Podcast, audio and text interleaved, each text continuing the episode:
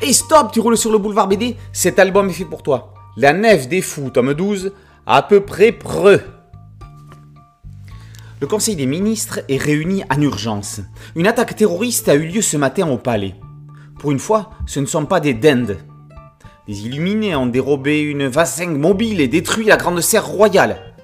Le roi a manqué être estourbi et une douzaine de gardes ont été blessés avec un scooter.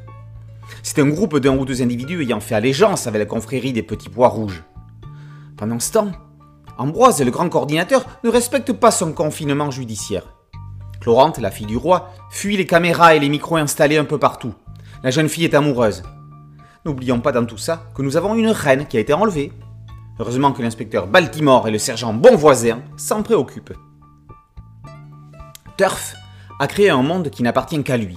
Son trait minutieux fait qu'il fait de chaque case un exemple de précision. Contrairement à de nombreux dessinateurs contemporains plus attachés au fond qu'à la forme, Turf n'en néglige aucun des deux. Chaque trait est finement pensé, posé, montré, sans jamais tomber dans le fouillis et avec une lisibilité incroyable. Une armée de gardes court dans tous les sens, tous sont détaillés.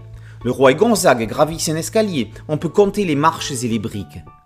Ambroise fait flamber les portes du conseil, on voit les nervures des bois et les lattes des planchers. Après le clin d'œil aux sept boules de cristal dans l'épisode précédent, Turf dessine ici deux enquêteurs perspicaces aux moustaches distinctes qui ne sont pas sans rappeler deux policiers que nous connaissons bien. La Nef des Fous a 30 ans. On n'a pas vu le temps passer. À cette occasion, les éditions Delcourt rééditent le tome 1 en édition spéciale. C'est l'occasion pour les malchanceux qui ne connaîtraient pas encore la série de s'y plonger dès ses débuts. C'est important, car La Nef des Fous n'est pas une simple série, c'est un feuilleton. Preuve en est la numérotation des pages qui se poursuit d'un album à l'autre, reprenant au départ quand même pour un deuxième cycle.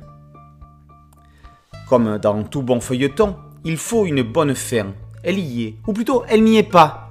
Ce qui fait que l'attente jusqu'au tome suivant risque de sembler longue. Ça prouve que Turf a bien réussi la mission qu'il s'est attribuée.